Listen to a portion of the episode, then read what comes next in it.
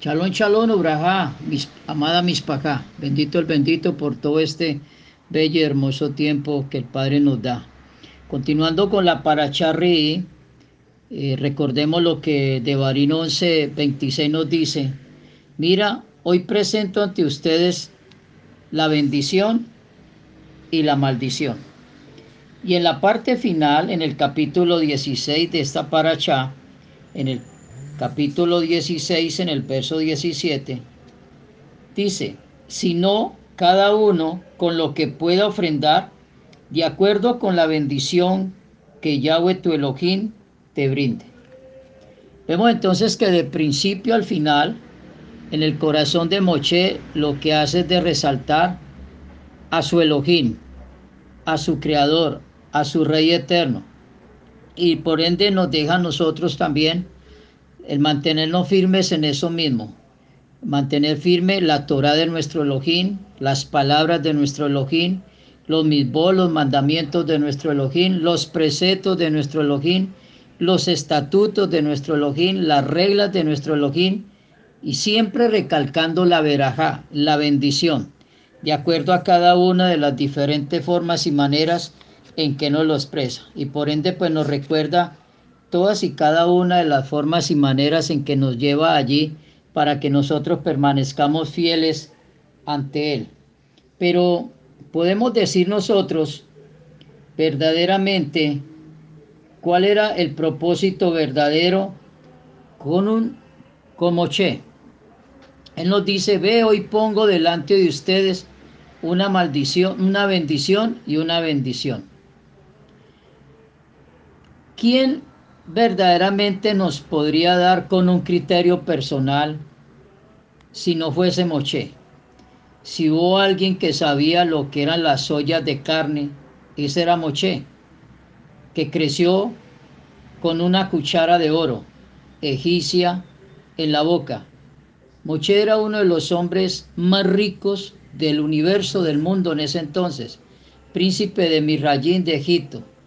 Él sabía lo que era el materialismo él sabía lo que era el lujo, pero por otro lado, él no alentó al pueblo judío a que abrazara la espiritualidad debido a que odiara el materialismo. Moche sabía mejor que nadie lo que tiene para ofrecer el mundo espiritual. Había estado en el cielo tres veces, 120 días, en total cuatro meses, entre los ángeles, Moche conocía ambas caras de la moneda, como no las conoció ninguna otra persona, ni antes ni después que él. Las primeras frases de la paracha que nos ofrece se pueden leer, mira, yo coloco ante ti, o mírame, yo coloco ante ti la bendición y la maldición. En otras palabras, lo que decía Moche era, cuando tomes decisiones trascendentales, cuando elijas tu camino, mírame. Yo estuve en ambos lados y yo te lo puedo asegurar. Elige el camino espiritual. Estas son en sí las palabras que Moche nos quiere hacer resaltar. Y esto recordaba eh, y me llevaba pues a, a, devolverme un momentico al libro de Berechí en el capítulo 39 en el caso de Jose. Y me parece bonito pues que nosotros recordemos un momento por qué Jose llegó a la estatura y tuvo la oportunidad de ser aquel Salvador para todos nosotros como pueblo Israel. En Berechit 39,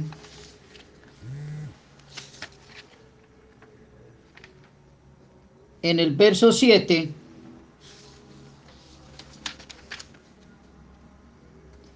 Dice, después de estos eventos, la mujer de su amo puso los ojos en Jose y le propuso, acuéstate conmigo, por favor. Pero él se negó argumentando, mi amo se desentendió por completo de mis actividades en la casa y todos sus asuntos los puso a mi cargo. En esta casa nadie tiene más poder que yo. Él no me ha prohibido nada, excepto a ti, porque eres su esposa. ¿Cómo he de hacer esta gran maldad y pecar contra mi Elohim? En el Berechí 48 nos dice, cuando lo concerniente con el sueño del copero, y le respondieron, tuvimos un sueño y no hay quien lo interprete. Dice José, solo de Elohim son las interpretaciones. Le respondió José, por favor cuéntemelo. En el Berechí 41, 16,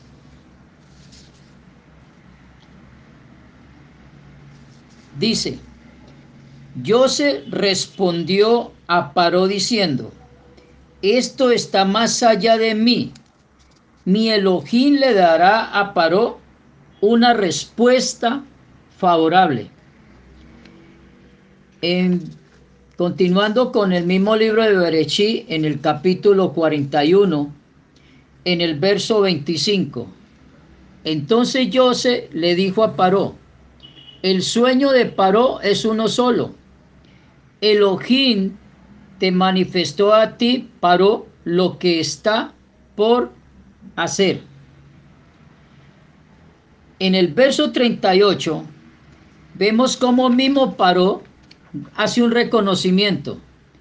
Dijo Paró a sus sirvientes, ¿podrá acaso ser hallado otro hombre como este en que se encuentre el espíritu de Elohim? En Berechí capítulo 42, en el verso 17 y 18, entonces los puso en prisión por tres días. Y al tercer día yo se les dijo, hagan esto y vivirán. Temo a Elohim. Aquí fue cuando yo se puso en prisión a sus hermanos y les dijo, hagan esto y vivirán. Y les dijo, temo a Elohim. En ese preciso momento pudieron haber identificado quién era José, pero no sucedió así. En el Berechí capítulo 45, en el verso 4, dijo entonces José a sus hermanos, por favor acérquense hacia mí. Y ellos se le acercaron y les dijo, yo soy José, su hermano, a quien vendieron a mi rayín. Pero no se afligen ni les pese por haberme vendido acá, que para preservar la vida me envió el ojín delante de ustedes. Porque ya son dos años que hay carestía en la tierra, y aún restan cinco años en los que no habrá ni arada ni ciega. El ojín mi Elohim, Elohim me envió antes que a ustedes para asegurarles la supervivencia en la tierra, para sostenerlos de una manera extraordinaria. Repito, el 10, el, el 8. El 7. Elohim me envió a ustedes. Elohim me envió antes que a ustedes para asegurarle la supervivencia en la tierra, para sostenerlos de una manera extraordinaria. En el libro de Italia, en el libro de los Romanos, en el capítulo 8, en el verso 28, dice, y sabemos que a los que aman a Elohim, y sabemos que a los que aman Elohim, que son llamados en conformidad con sus planes, todas las cosas ayudan para bien. Bendito sea nuestro Padre Eterno que con todos estos testificares que nos da la vida de Moche y la vida de Jose, nosotros mantengamos firmes todo el honor, toda la reverencia, a nuestro Elohim.